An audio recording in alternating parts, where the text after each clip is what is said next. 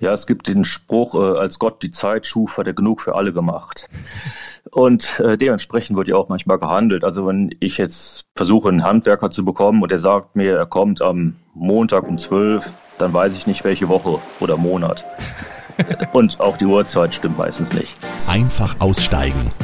Der Auswanderer-Podcast. Ja, auf diese Folge heute habe ich mich ganz besonders gefreut, denn wie du weißt, wandere ich mit meiner Familie in diesem Jahr noch einmal aus. Wir ziehen nach Irland und zu Gast ist ein Mann, der seit 20 Jahren als Gärtner, inzwischen ist er sogar Obergärtner, in Irland lebt und arbeitet. Warum er die Insel so liebt, in welche Fettnäpfchen man nicht treten sollte und ob es heute mehr regnet als vor 20 Jahren, darüber sprechen wir gleich. Mein Podcast ja, in Sachen Auswandern ist Irland ein Geheimtipp. Das Land hat knapp 5 Millionen Einwohner und ist fast doppelt so groß wie die Schweiz. Gerade die geografische Lage ist sehr interessant, denn Irland liegt am nächsten zu den USA und Kanada ist aber auch von anderen europäischen Ländern aus leicht zu erreichen. Ich habe Irland schon selbst bereist und bin begeistert von der Natur. Die ist wirklich gewaltig, also vor allen Dingen an der Westküste. Da kommst du aus dem Staunen nicht raus. Und die Menschen sind sehr nett, sehr gastfreundlich. Du wirst da überall angequatscht, egal wo du gerade alleine stehst. Außerdem die Infrastruktur wird immer mehr ausgebaut, moderner. Auch man spürt generell so eine Aufbruchstimmung. Und Auswandern nach Irland ist auch leichter, denn Irland gehört zur EU. Ja, wie lebt es sich jetzt aber wirklich in Irland? Wie sind die Preise? Wie schwer ist es, eine Wohnung oder ein Haus zu finden? Und was macht Irland noch so besonders? Darüber spreche ich jetzt mit meinem Podcast Frank Steffens. Er hat Irland in den 90er Jahren viele Male bereist und ist vor 20 Jahren dorthin ausgewandert.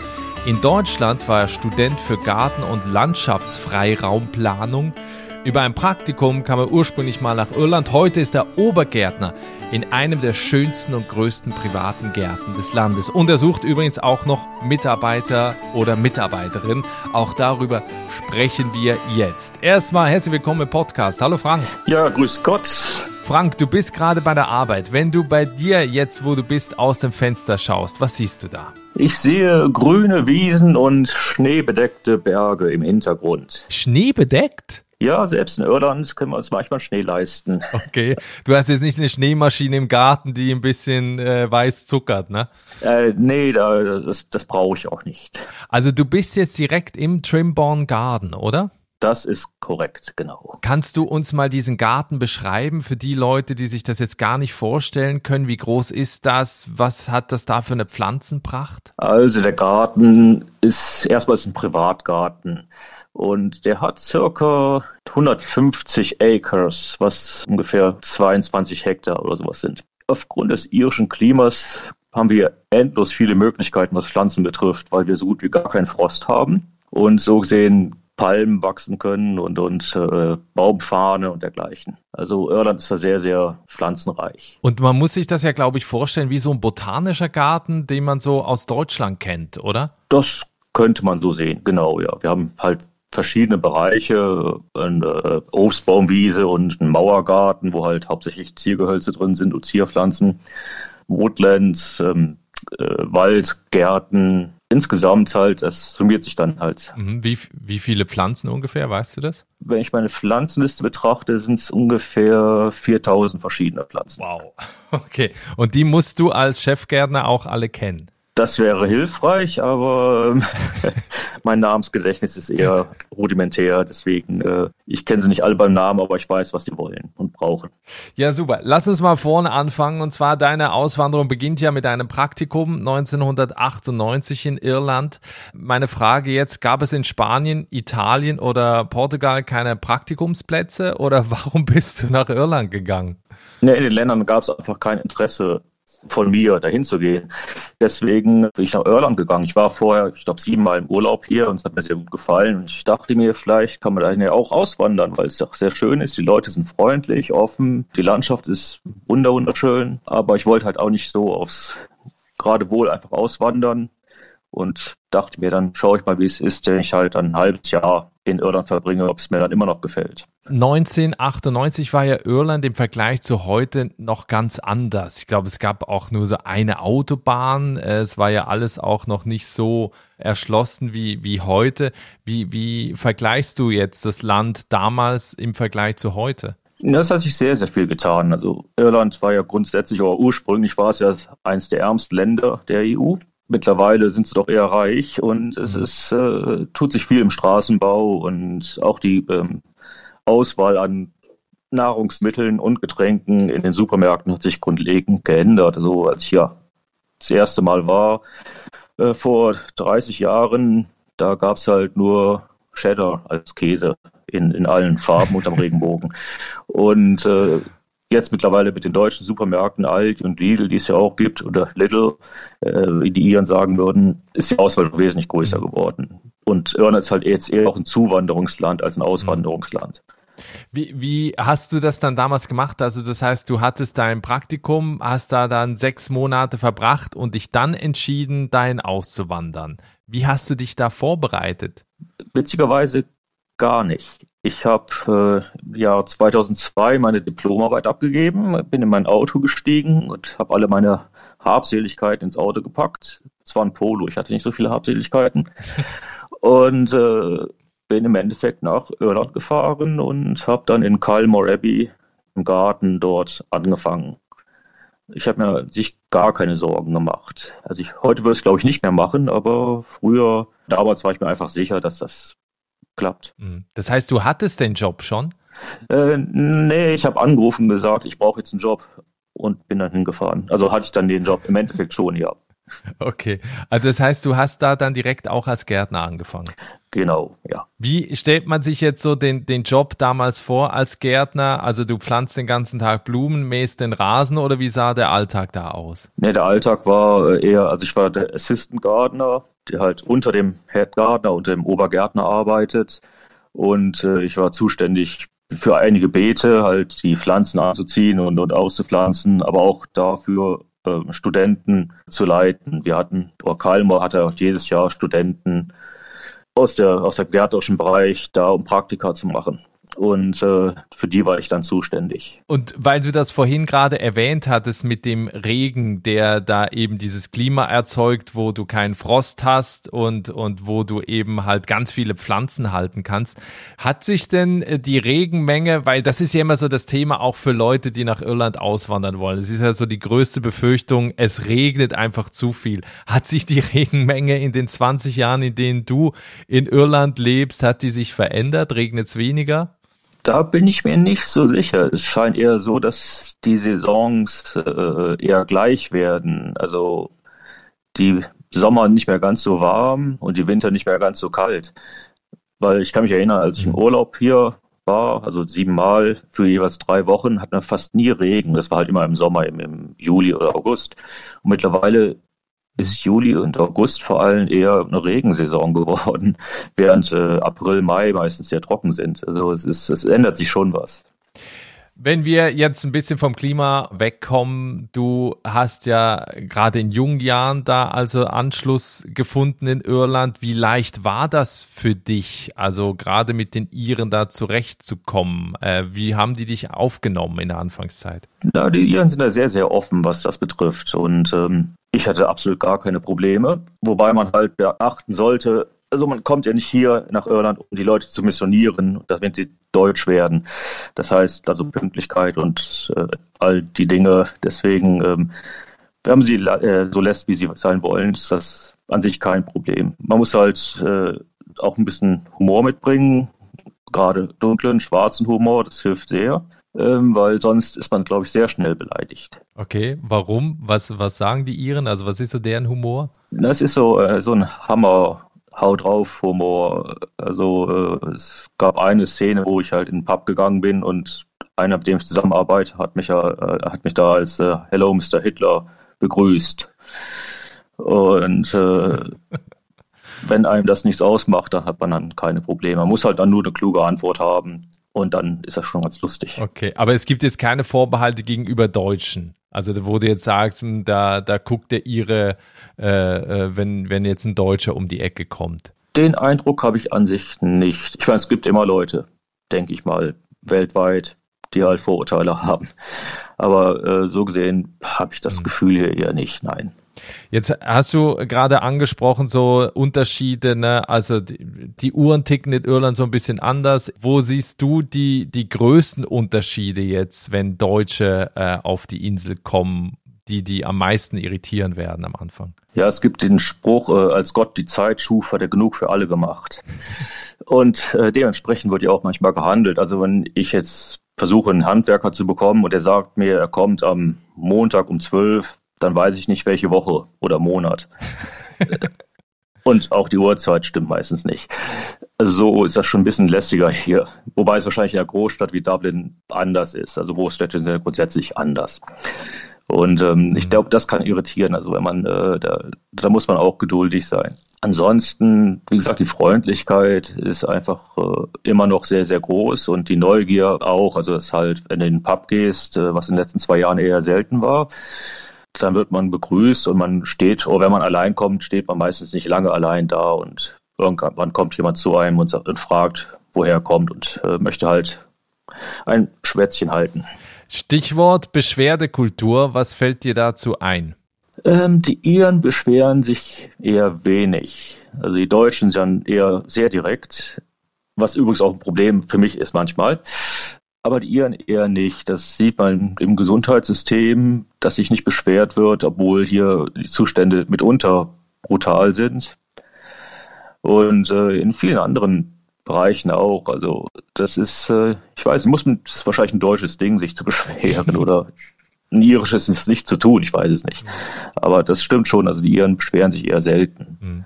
Sie nehmen es halt hin und, und beschweren sich dann zu Hause bei ihren Partnern oder Freunden. Also weil du das gerade gesagt hast mit der Ehrlichkeit, der, der Ire würde jetzt also nicht ehrlich dir seine Meinung sagen. Äh, da, nee, sind sehr, sehr höflich. Ihre Meinung wird äh, bis zur Unkenntlichkeit verstümmelt äh, wegen der Höflichkeit. Das ist, äh, wie gesagt, ich bin hier als Deutscher und ich bin immer noch sehr direkt, aber das ist dann teilweise wird das nicht so gern gesehen. Also ich hatte ein Beispiel, als ich noch in Kalmburg gearbeitet habe, waren wir auf einem Manager-Treffen und Kalmo hat halt auch einen, einen Andenkenladen und ein Restaurant und all das. Und äh, ich habe dann vorgeschlagen, der Andenkenladen sieht sehr dunkel aus, ob man da nicht was machen kann. Und äh, da war die Manager, Managerin von dem Laden sehr, sehr erbost, wie ich es mir erlauben kann, sowas zu sagen. Sie sagt ja auch nichts über den Garten. okay. Und äh, ja, Okay, aber das heißt ja, da, da kann man relativ schnell dann in Fettnäpfchen treten wahrscheinlich. Das kann sehr schnell passieren, ja. Aber wenn man halt nicht zu verbissen ist, kommt man auch sehr schnell wieder raus. Jetzt das Interessante ist, das hatte ich ein, einleitend, haben wir ja kurz darüber gesprochen. Du lebst seit äh, 20 Jahren in Irland, hast dieses Jahr 20-jähriges Jubiläum, also herzlichen Glückwunsch. Dankeschön. Äh, dass so lange äh, Auswanderer da bleiben, ist ja wahrscheinlich auch eine, eine Seltenheit. Oder kennst du noch andere, die auch schon so lange auf der Insel sind? Na, ich kenne doch einige Deutsche. Also aus, gerade aus dem gärtnerischen Bereich gibt es sehr, sehr viele. Also die Obergärtnerin von Kalmar ist, ist eine Deutsche und äh, eine ihrer Kolleginnen ist auch eine Deutsche, die seit, ich glaube, der gleichen Zeit ungefähr hier ist, auch so ungefähr seit 20 Jahren.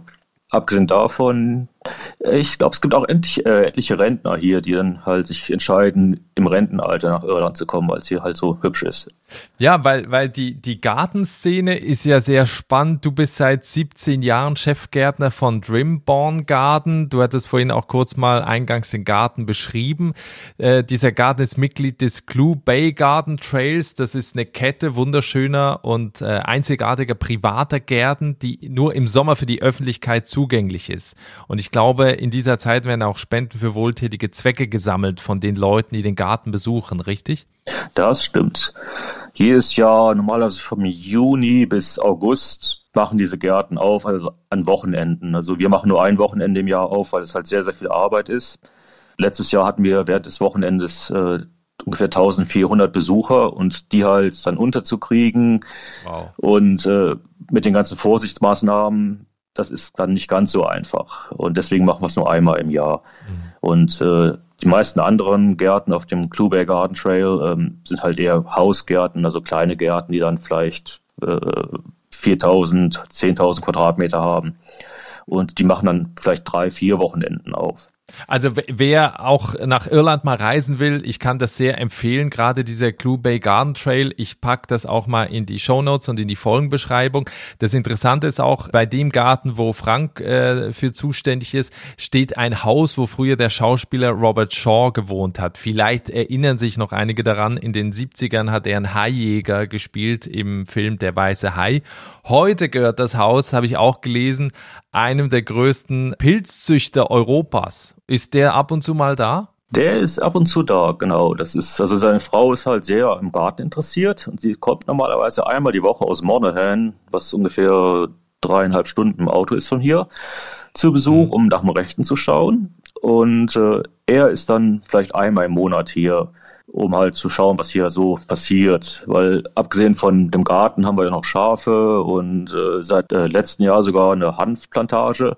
Also wir bauen jetzt Hanf an. Also das, das äh, okay. nicht der, der, der Fun-Hanf, das ist eher der beruhigende Hanf. Nein. Ach, nicht der. Ach, schade. Der Fun-Hanf. Und ähm, das ist halt, äh, abgesehen vom Garten gibt's halt dann auch die Landwirtschaft hier. Und das ist eher sein Ding. Und äh, die Familie hat fünf Kinder und mhm. die wiederum, oh, vier von denen haben, sind verheiratet, auch mit Kindern und die sind dann auch sehr, sehr oft hier, um äh, aus dem Großstadtleben Dublin zu entkommen. Und du machst das ja nicht alleine, du hast ja ein Team, äh, das diesen Garten zusammen mit dir äh, in, in Schuss hält, sozusagen. Ne? Genau, also ich habe abgesehen von mir selbst, habe ich dann noch ähm, eine Dame, die fürs Gemüse und für die äh, fürs Obst und Gemüse zuständig ist und eine, die halt für den Hanf und äh, noch andere Bereiche im Garten zuständig ist, einen, der konstant am Rasenmähen ist. Also jetzt gerade nicht, jetzt macht er gerade Laub, aber normalerweise mäht er Rasen. Da gibt es einen, der macht nur das, ja? Ah, ja, ja, wir haben sehr das viel Rasen hier. Job. Ja, wir haben auch Schafe, aber die sind irgendwie, die machen nicht den Rasen so schön. So schön. Mhm. Ja.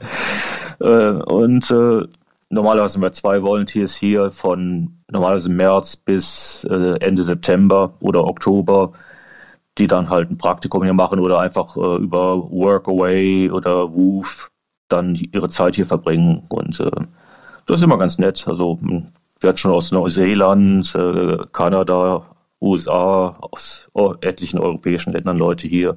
Macht schon Spaß.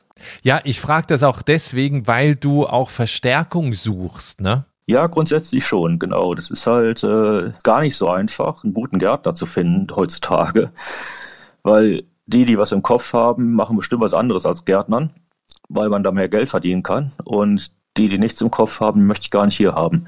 Also es ist nicht so einfach. Wen suchst du denn?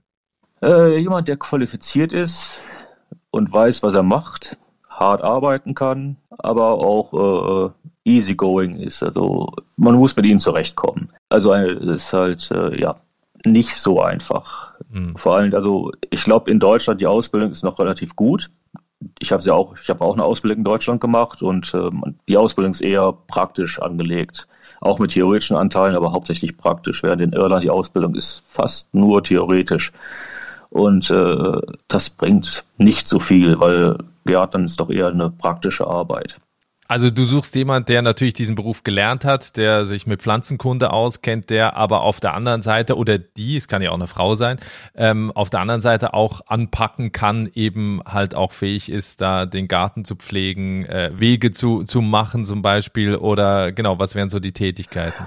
Ja, es geht einfach darum, dass man jemand sagen kann, geh in das Beet und mach, was gemacht werden muss. Dass man mhm. gar nicht großartig erklären muss man kann Dinge diskutieren, all das ist kein Problem. Aber halt jemand, der das Selbstbewusstsein, das äh, Wissen hat, Dinge auch zu machen und äh, ob es jetzt äh, Mann, Frau oder irgendwas dazwischen oder was auch immer ist, äh, das ist mir ziemlich egal. Super. Dann, für, wenn jetzt jemand zuhört, äh, der sagt oder die sagt, das ist genau mein Ding, ich verlinke auch die Webseite mit dem Kontakt zu äh, Frank in den Show Notes und in der Folgenbeschreibung. Äh, da könnt ihr euch äh, direkt einmal melden, wer jetzt da Interesse hat. Wenn wir noch so ein bisschen über, über die allgemeinen Dinge reden, was Irland angeht, für jetzt Leute, die eben das Land bereisen wollen oder eben auch dahin auswandern möchten. Du wohnst auf der Westseite, also mhm. auf der Garten Boston ist im County Mayo. Ähm, wie würdest du jetzt den Unterschied sehen? Äh, Dublin ist Ostküste äh, im Vergleich. Wie unterscheidet sich die West von der Ostküste für Leute, die jetzt noch nie da waren? Die Westküste ist schön. Naja, die Ostküste ist auch eher, gerade Dublin und, und Wicklow sind sehr englisch geprägt, während die Westküste dann doch eher irisch ist. Also hier gibt es auch noch viele Geldhachtgebiete, wo noch aktiv irisch gesprochen wird. Eine wunderschöne Sprache, die an sich keiner versteht, außer die, die es wirklich mhm. können. Also für mich ist die Natur hier einfach schöner. Es gibt sehr viele unterschiedliche Szenarien hier, von Atlantikküste und hohen Klippen und Bergen und grünen Tälern. Also es ist schon sehr, sehr schön hier. Ja, also Dublin persönlich mag ich es nicht. Da ist mir zu viel los. Und äh, The West is the best, wie die Doors so schön sungen. Ja, was ich selber, weil ich ja auch äh, Ostküste, Westküste Küste schon war, selber festgestellt habe, ist, dass auch die Menschen natürlich andere sind. Ne? Du, du hast gerade gesagt, du hast auf der Ostseite eher so dieses britische, während auf der, auf der Westseite auch gefühlt die Menschen freundlicher sind, offener sind. Das Gefühl habe ich durchaus. Also ich habe in Wicklow Urlaub gemacht und ich fand es nicht so schön. Also ich bin wahrscheinlich hier einfach nur verwöhnt, was die Leute betrifft. Ich meine, abgesehen davon, im Westen, viele leben halt auch vom Tourismus, dann hilft es schon freundlich zu sein. Während in Ost, äh, im Osten halt der Tourismus auch noch sehr wichtig ist, aber man hat halt auch andere Arbeitsmöglichkeiten. Genau, also die großen Konzerne, Google ist ja, ist ja dort, äh, Facebook glaube ich auch in Dublin, sind ja sehr große Arbeitgeber, ist ja mit so einem Magnet, warum viele dann nach Dublin kommen. Ne? Genau, und wer weiß, wie lange es noch der Fall sein wird. Ich glaube, die EU hat wieder neue Gesetze rausgebracht, dass mhm. diese großen Unternehmen jetzt plötzlich Steuern bezahlen müssen. Schlimm, schlimm, schlimm. Wo kommt die Welt hin, wenn große Unternehmen Steuern zahlen müssen? Ja. Weil du das noch kurz erwähnt hattest, irisch. Straßenschilder, ähm, auch gerade in Flughäfen begegnet einem das oder in öffentlichen Gebäuden, auch wenn, wenn irgendwas angeschrieben ist, ist meistens steht das auch auf irisch oder gälisch. Wie wichtig ist es, wenn man nach Irland auswandert, dass man sich auch mit dieser Sprache beschäftigt oder diese Sprache können muss? Ist das noch ein Thema? Absolut nicht, nein, nein. Ich meine, ich lebe selbst, äh, Tomakady, wo der Garten ist, äh, ist ein Geldhachtgebiet. Das heißt aber nur, dass hier aktiv irisch gesprochen wird, hauptsächlich von Älteren. Aber wenn die mit mir reden, äh, dann sprechen sie schon Englisch, weil alles andere hätte auch gar keinen Sinn. Und so, dass man es auch versteht, oder ist der Slang dann so hart, dass du echt gut hinhören musst? Das ist je nachdem, wo man ist. Also hier ist es okay, kein Problem, während äh, in Connemara, also Calmo, wo ich früher gearbeitet habe, wenn die sich untereinander unterhalten, versteht man mitunter kein Wort. Aber es ist dann auch äh, egal, ob man Deutscher ist oder Engländer oder was auch immer. Also es, man versteht nichts. Und ich habe eine Zeit unten in Cork gearbeitet. Der Cork-Akzent ist okay, aber ich habe mit jemandem aus Kerry zusammengearbeitet. Und ich glaube, in dem halben Jahr habe ich kein Wort verstanden von dem, was er gesagt hat. aber ihr habt gut zusammengearbeitet. ja, ich hatte noch einen anderen Arbeiter aus Cork dabei, der hat mir das immer übersetzt. das ging dann. Okay. Wenn wir noch äh, jetzt gerade so bei den, wir, wir haben ja ein bisschen über, über geografische Lage gesprochen in Irland, wenn wir so ein bisschen auf die finanzielle Seite herkommen, was viele auch immer interessiert, Lebenshaltungskosten. Du hast vorhin erzählt, viele Rentner kommen auch auch nach Irland, um da ihre Rente auszugeben. Wie erlebst du das jetzt auch im Vergleich zu, ich meine, du warst gerade in Deutschland, hast da Urlaub gemacht, so, ja, wenn du in den Supermarkt gehst, Miete beispielsweise, ähm, Restaurantbesuch, wie vergleichst du da die Kosten? In Deutschland, als ich im Supermarkt war und vor dem Weinregal stand, da sind mir doch die Tränen gekommen, weil hier der Wein normalerweise doppelt so teuer, dreifach so teuer ist. Und das wird noch mehr werden in Kürze. Wer gerne Wein trinkt, äh, braucht Geld. Und eine gute Leber. Ähm, abgesehen davon, ähm, die Mieten sind, ähm, das ist je nachdem, wo man ist. Also ich habe hier lange Zeit ein Haus gemietet und habe dann 400 Euro im Monat bezahlt. Wow. Das ist Kaltmiete, also man muss halt das Öl, jetzt äh, ist hauptsächlich Ölheizung und Strom selbst bezahlen aber 400 Euro ist an sich sehr, sehr günstig für ein äh, Drei-Schlafzimmer-Haus. Während man in Dublin auch locker, glaube ich, 1000 Euro für eine Toilette bezahlen muss, wenn man in Dixie-Klo leben möchte. Also da sind die Mieten mittlerweile wieder so horrend, dass Leute sich halt einfach nicht leisten können, in Dublin zu leben. Es heißt ja immer, man, man soll aus der Vergangenheit lernen, aber seitdem die Immobilienblase geplatzt ist vor, äh, was ist, zehn Jahren oder so, oder ein bisschen länger schon her, hat man wohl doch nichts gelernt und die Preise steigen halt wieder ins Unermessliche. Wie du ja weißt, ich werde mit meiner Familie ab nächsten Sommer auch nach Irland gehen, dahin auswandern. Ähm, und wir suchen auch gerade nach einem, nach einem Mietshaus jetzt erstmal fürs, fürs erste Jahr. Und es ist gar nicht so einfach. Also diese Preise, die du jetzt gerade genannt hast, ich glaube, da, da hast du noch einen sehr alten Mietvertrag, weil so etwas habe ich glaube ich, noch nie gesehen, wenn ich äh, online geguckt habe. Ich hatte auch keinen Vertrag, also das war einfach. Äh genau, du hast auch keinen Vertrag. Das ist wahrscheinlich so, so ein Handschlag. -Ding. Genau, ja. Ähm, aber das merkst du auch, dass das zugenommen hat. Also, dass die Preise jetzt steigen, dass halt auch wahrscheinlich auch mehr Leute auf die Insel kommen. Das merkt man schon. Und jetzt, ich meine, in Irland gibt es unendlich viele Ferienhäuser. Aber durch die Corona-Krise und die Möglichkeit, Homeoffice zu machen, stehen diese Ferienhäuser nicht mehr zu vermieten, äh, nicht mehr zum Vermieten zur Verfügung, weil die mhm. Leute halt selbst dran wohnen wollen dann. Ja. Also es ist schon, äh, also ich kann mich erinnern, als ich hier in, in äh, Termacady angefangen habe, gibt's, da gibt's eine Website, äh, daft.ai, wo man halt äh, Properties, also Häuser und dergleichen suchen kann, also irlandweit. Und genau. äh, in der Termacady-Sektion waren halt, ich glaube, das waren vier, fünf Seiten mit Häusern, die man kaufen oder mieten konnte. Und wenn ich jetzt nachschaue, ist vielleicht noch eine Seite mit drei oder vier Häusern. Also ist schon ziemlich zurückgegangen. Ich sage immer, das Beste oder die beste Methode, ein Haus zu mieten zu finden, ist, äh, man geht zum äh, ähm, lokalen Mafia-Boss, also wenn man im Dorf wohnt, und das ist normalerweise der, der besitzt einen Pub, den Shop und wahrscheinlich den Undertaker, also den Bestatter. Und äh, äh fragt den, der weiß, der kennt die meisten Leute. Mhm. Und da kriegt man eher mal was. Also viele Leute wissen ja gar nicht, dass sie vermieten wollen, bis man, bis man ihnen Geld anbietet. Also von daher, ähm, das ist eine ganz gute Methode, irgendwas zu finden. Ja, das ist nämlich auch das, was ich auch gehört habe, dass ein Großteil, ist in Deutschland auch ähnlich, ein Großteil der Mietshäuser, Mietwohnungen oder auch zum Verkauf stehenden Häuser, die kommen ja erst gar nicht online, sondern da wird der Deal schon vorher gemacht, eben über persönliche Kontakte. Genau. Also auch die irischen äh, Makler sind, um es milder auszudrücken, interessant. Irgendwie hat man immer das Gefühl, die wollen gar nicht irgendwas vermieten oder verkaufen, weil also wenn man auf die Website schaut und die Fotos von den Häusern sieht und da ist Müll in der Ecke und das sind irgendwie und dann nur Fotos von der Landschaft drumherum, äh, hat man immer das Gefühl, dass sie gar kein Interesse haben. Und äh, das andere ist, man kann ihnen zwar eine E-Mail schicken, aber das hat keinen Sinn, weil die meistens gar nicht antworten. Wenn wir, und wir sind ja schon bei den Tipps, ähm, was rätst du Auswanderern wie mir, die jetzt nach Irland kommen wollen? Was sollten sie tun? Was sollten sie lieber lassen? Also was sind so deine Do's and Don'ts in Sachen Auswanderung nach Irland? Irland ist halt EU-Land. Es ist ja nicht so, dass wir hier im Dschungel leben. Deswegen ist es nicht so anders. Also ich würde vorsichtig sein, gerade als Deutscher, man soll nicht so besserwisserisch rüberkommen. Immer freundlich und äh, also man soll die Leute nicht verbessern. Das kommt am Anfang gar nicht gut. Abgesehen davon, guckt euch die Häuser gut an. Gerade Boomtime-Häuser, die also jetzt 20 Jahre alt sind oder so, wohl nicht ganz, sind meistens schlecht gebaut. Schlecht isoliert, schaut hinter den Schränken nach Schimmel weil wenn man einmal ein nasses Haus hat, dann, dann weiß man, dass man es nicht normal haben möchte. Das sind so, wenn man auf Haussuche ist. Und wenn ihr äh, Tiere habt, fragt vorher nach, ob das okay ist, weil es kann mitunter auch schwierig sein, weil die Iren sind keine großen Katzenfreunde, by the way.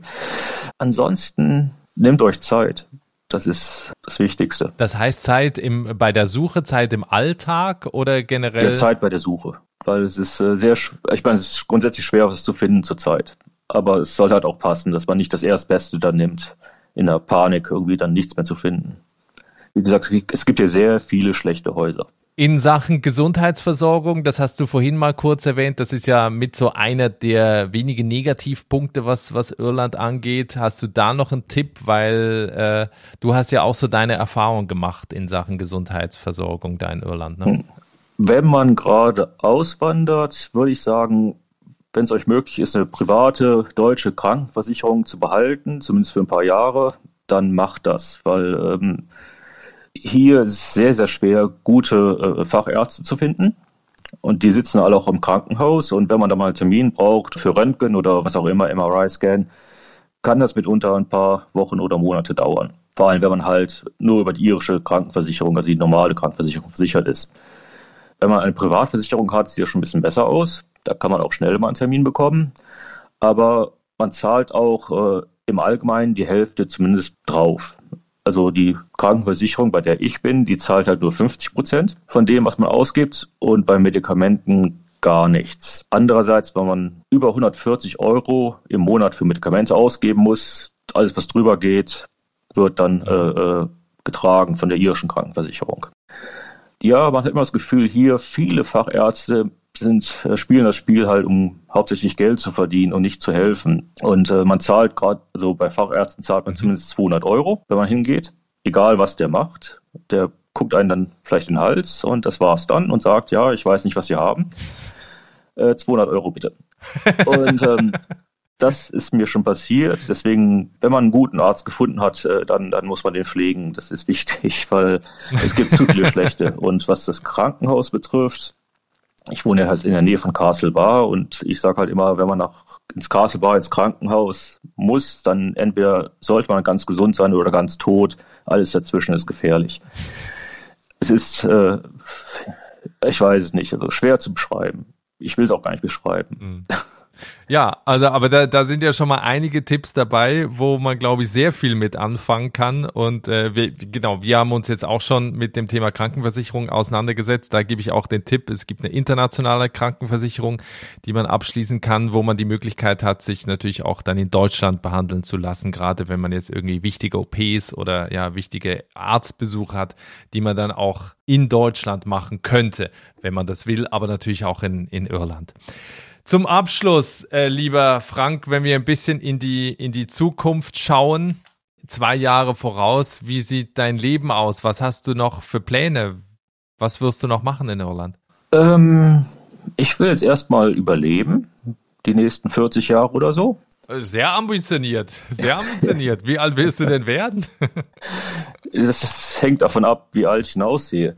Okay. Ähm, ne, ich, ich bin glücklich hier. Ich habe eine Partnerin, die in Westport ihren Shop hat und bei mir lebt. Ich habe vor sechs, sechseinhalb Jahren habe ich ein Haus gekauft und langsam mache ich mir den Garten da zurecht. Man wird ja doch älter und äh, erfreut sich an den kleinen Dingen. Ne, ich weiß nicht. Ich glaube, vielleicht ein bisschen mehr für die Zeitung noch zu schreiben. Sowas in der Art. Aber das, das ist es auch. Also ich bin rundum glücklich hier. Super, das ist doch ein sehr schöner Abschluss. Ich freue mich, äh, dass du hier im Podcast zu Gast war. Bedanke mich fürs Gespräch, wünsche dir alles Gute und hoffe, wir sehen uns bald persönlich. Ja, alles Gute auch für dich, Nikolas, und äh, viel Glück äh, beim Haussuchen und Finden vor allem. Danke, das können wir gebrauchen. Und ja, kommt in den Westen. Das glaube ich auch, ja. Bis bald. ja, bis dann. Das war die Geschichte von Frank Steffens, der vor 20 Jahren nach Irland ausgewandert ist. Wenn du Lust hast, auch als Gärtner oder Gärtnerin nach Irland zu gehen, oder du einfach einmal den Clue Bay Garden Trail bereisen möchtest, alle Links dazu findest du in den Show Notes oder schau auch auf meiner Webseite vorbei, der Auswandererpodcast.de. Wenn du jetzt noch nicht genug hast, dann schau auch mal im Archiv hier in deiner Podcast-App bei Einfach Aussteigen. Dort empfehle ich dir heute die Folge Nummer 44 und zwar Auswandern auf die Färöerinseln. Die Geschichte von Francesco, die ist sehr spannend, denn der hat ein eigenes Unternehmen gegründet und produziert aus Schafwolle heute eigene Produkte. Entweder hörst du also jetzt da rein im Archiv oder wir hören uns nächsten Mittwoch mit einer brandneuen Folge. Bis dahin, ciao.